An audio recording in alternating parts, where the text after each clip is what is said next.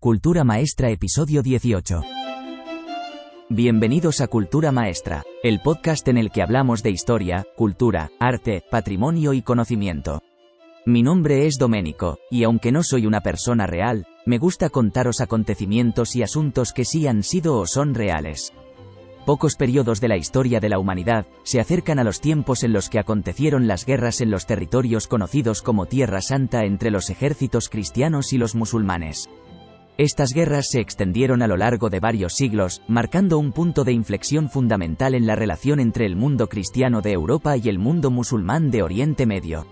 En este episodio, nos sumergiremos en este fascinante capítulo de la historia, explorando su origen, propósito, las batallas más importantes, los protagonistas principales, los territorios involucrados, líderes clave y finalmente cómo llegaron a su conclusión. Pero antes de comenzar, recuerda que esta semana estrenamos en culturamaestra.com la audioguía Descubre Toledo en un día.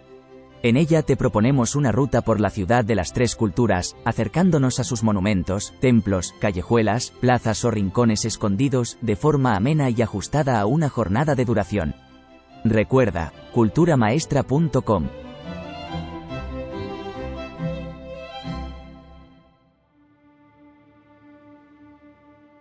Nos encontramos en el siglo XI de nuestra era, un momento en el que Europa se encontraba inmersa en un contexto político religioso y social muy particular. Tiempos en los que el sentido de unidad y homogeneidad que impuso el imperio carolingio entre los diferentes estados y regiones había quedado atrás. El feudalismo se ha impuesto como un sistema de organización territorial, en el que señores y nobles disponen y ordenan sobre territorios delimitados, pero aún bajo el mandato de monarcas. A pesar de los constantes conflictos territoriales y luchas de poder, la Europa medieval estaba unida por una sola religión importante, el cristianismo. La fe en Jesucristo y los evangelios dictaba las normas de una sociedad que dependía de ella, a excepción de algunas herejías como el catarismo en el Languedoc francés. Esta única religión era el refugio al que muchos acudían, ya fuera para justificar en ocasiones sus actos macabros o simplemente para pedir la ayuda y clemencia de Dios. El cristianismo proporcionaba consuelo espiritual y un sentido de comunidad en medio de un tiempo turbio de guerras y disputas seculares. En 1095, cuando las tierras en las que Jesús predicó estaban bajo el control musulmán, el Papa Urbano II pronunció un discurso apasionado en el concilio de Clermont. En él se instaba a la cristiandad europea a emprender una campaña militar y religiosa para recuperar Tierra Santa y Jerusalén del dominio islámico. Este llamado a tomar las armas daría inicio a una serie de expediciones bélicas conocidas como las Cruzadas, impulsadas por el fervor religioso de recuperar los santos lugares para la fe cristiana.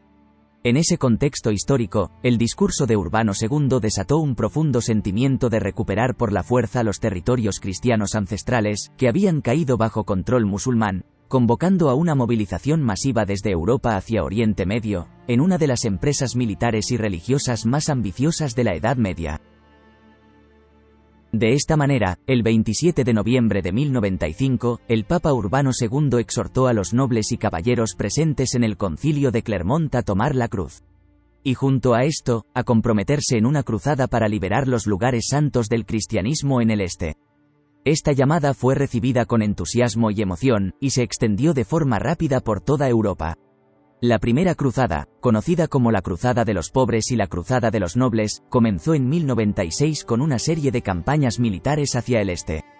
Las motivaciones detrás de la participación en las cruzadas fueron diversas. Para muchos europeos, la religión era una fuerza dominante en sus vidas, y la llamada del Papa Urbano II les proporcionó una oportunidad para ganar la remisión de los pecados y el acceso al paraíso a través de la participación en una causa justa y sagrada. Además de la motivación religiosa, las cruzadas también ofrecieron oportunidades económicas y políticas. Los nobles y caballeros que se unieron a las cruzadas, vieron la posibilidad de adquirir tierras y riquezas en el este, lo que les proporcionaría poder y prestigio en sus propias tierras de origen. De esta manera y en un periodo de tiempo que discurriría durante más de un siglo, tuvieron lugar varias cruzadas importantes. La primera cruzada fue convocada como decimos por el Papa Urbano II en el concilio de Clermont en noviembre de 1095, en respuesta a una solicitud de ayuda del emperador bizantino Alejo I Comneno, para combatir a los turcos selyúcidas. Pero más allá de esto, el objetivo principal era la conquista de Jerusalén, que había caído en manos musulmanas en el año 638. La cruzada partió desde varios puntos de Europa Occidental en agosto de 1096, y los principales contingentes estaban comandados por Godofredo de Bouillon, Raimundo IV de Tolosa, Bohemundo de Tarento, Roberto II de Normandía, Roberto II de Flandes, Esteban II de Blois y Hugo I de Vermandois, entre otros nobles y caballeros. Una cruzada en la que se estima que participaron entre 60.000 y 100.000 cruzados. Tras atravesar los Balcanes, los cruzados sitiaron con éxito la ciudad de Nicea en mayo de 1097, con apoyo naval de la flota bizantina. Luego derrotaron a las fuerzas turcas en Dorilea, en la actual península de Anatolia, en julio del mismo año. En junio de 1098, Antioquía fue capturada tras un duro asedio, y ya en junio de 1099, los cruzados llegaron a las murallas de Jerusalén. Después de un corto asedio, los cruzados pudieron penetrar las defensas y capturar la ciudad. Los relatos históricos describen escenas de masacre y ejecuciones despiadadas de los musulmanes y los judíos que habitaban en el lugar. Las calles se convirtieron en ríos de sangre, producto de la matanza indiscriminada perpetrada por los invasores cristianos en su frenesí por conquistar la ciudad. La toma de Jerusalén estuvo marcada por actos brutales y crueles contra sus pobladores no cristianos, según narran las crónicas de la época, en contraste con los ideales piadosos que supuestamente motivaban la cruzada. El fanatismo religioso y la sed de conquista se impusieron sobre cualquier noción de piedad o misericordia hacia aquellos considerados enemigos de la fe cristiana. Godofredo de Bouillon, quien encabezó la conquista de la ciudad, rechazó ser coronado rey, adoptando en su lugar el título de defensor del Santo Sepulcro. Pese a haber encabezado la toma de Jerusalén, demostró humildad y devoción al negarse a portar una corona terrenal, prefiriendo el papel de protector del más sagrado lugar de la cristiandad. Su decisión evidenció un profundo fervor religioso y compromiso con asegurar el acceso y cuidado del Santo Sepulcro en Jerusalén, en vez de reclamar el trono y el poder político para sí mismo. Godofredo antepuso así su deber espiritual sobre las ambiciones seculares, ganándose el respeto de sus pares cruzados al convertirse no en un monarca, sino en guardián de los santos lugares que con tanta determinación habían luchado por recuperar. La segunda cruzada tuvo lugar entre 1147 y 1149, unos 50 años después de la primera cruzada fue convocada por el Papa Eugenio III ante el avance musulmán en Oriente Próximo, y sus principales líderes fueron Luis VII de Francia y el emperador Conrad III de Alemania, contando además con el apoyo del rey Alfonso VII de León y Castilla. El objetivo era recuperar el condado de Edesa en el norte de Siria, que había caído en manos del dirigente musulmán Zeni en 1144. Esto representaba una seria amenaza para los estados cruzados. Sin embargo, la Segunda Cruzada resultó en un rotundo fracaso para los cristianos. Los ejércitos de Luis VII y Conrad III sufrieron importantes derrotas en Anatolia y no lograron retomar Edesa. Finalmente, las fuerzas europeas se retiraron en 1149 sin revertir las conquistas musulmanas, lo que significaría un duro golpe al prestigio de las cruzadas en Occidente. En un periodo de transición entre la Segunda y Tercera Cruzada, aconteció la conquista de Jerusalén por parte de Saladino. Concretamente en 1187. Un acontecimiento que terminaría desencadenando la Tercera Cruzada entre europeos y musulmanes por el control de Tierra Santa. En esta batalla de Jerusalén Saladino, sultán de Egipto y Siria, infligió una gran derrota a los cruzados en la batalla de los cuernos de Jatín en julio de 1187. Tras esta victoria, las fuerzas de Saladino capturaron varias ciudades cruzadas, hasta sitiar y rendir Jerusalén el 2 de octubre de 1187. Esta era la ciudad más importante para cristianos y musulmanes por su valor religioso, y la noticia de la caída de Jerusalén en manos musulmanas conmocionó a la cristiandad. En respuesta, el Papa Gregorio VIII convocó a la Tercera Cruzada, encabezada por Federico I Barbarroja, Felipe II de Francia y Ricardo Corazón de León de Inglaterra. En 1189, Federico I partió vía terrestre, pero este fallecería antes de llegar a Tierra Santa. Sus fuerzas siguieron hasta Acre, que había sido sitiada por Guy de Lusignan desde 1188.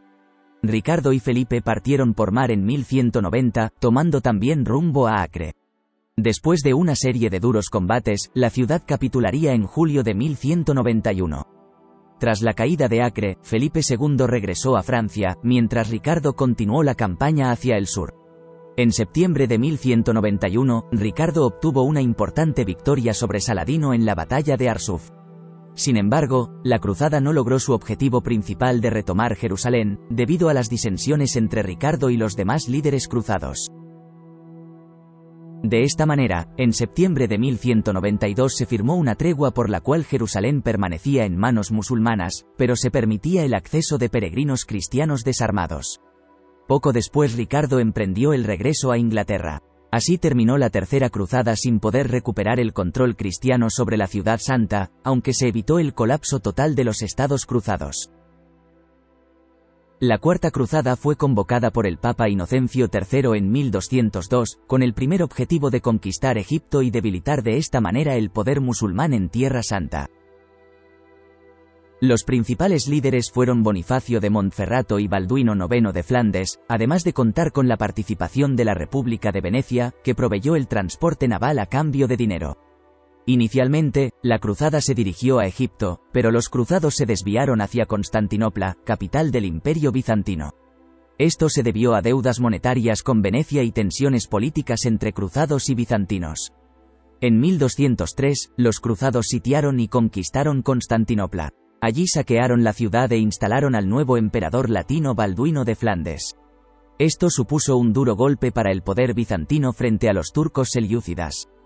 Después de la toma de Constantinopla, los líderes cruzados comenzaron en 1204 una serie de conquistas en varias ciudades griegas, estableciendo de esta manera el imperio latino de Constantinopla. Esta cuarta cruzada, terminó desviándose de su propósito inicial de luchar contra los musulmanes o recuperar Jerusalén, para conquistar tierras cristianas. Algo que la convertiría en una de las cruzadas más controvertidas y criticadas de la historia. Más allá de las cuatro cruzadas principales tuvieron lugar varias expediciones cristianas más pequeñas a Tierra Santa entre los siglos XII y XIII. Entre ellas destacan la Cruzada de los Niños de 1212, la Quinta Cruzada de 1217 a 1221 centrada en Egipto, la Cruzada de Federico II entre 1228 a 1229, donde el emperador logró recuperar Jerusalén de forma pacífica, y la Cruzada de San Luis IX de 1248 a 1254 dirigida a Egipto nuevamente.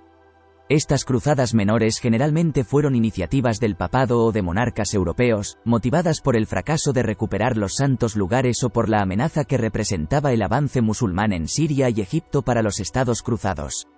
Aunque lograron algunas victorias temporales, no revirtieron la tendencia del retroceso cristiano en Oriente Medio, hasta la eventual expulsión de los cruzados en 1291. Y hasta aquí el episodio de hoy de Cultura Maestra.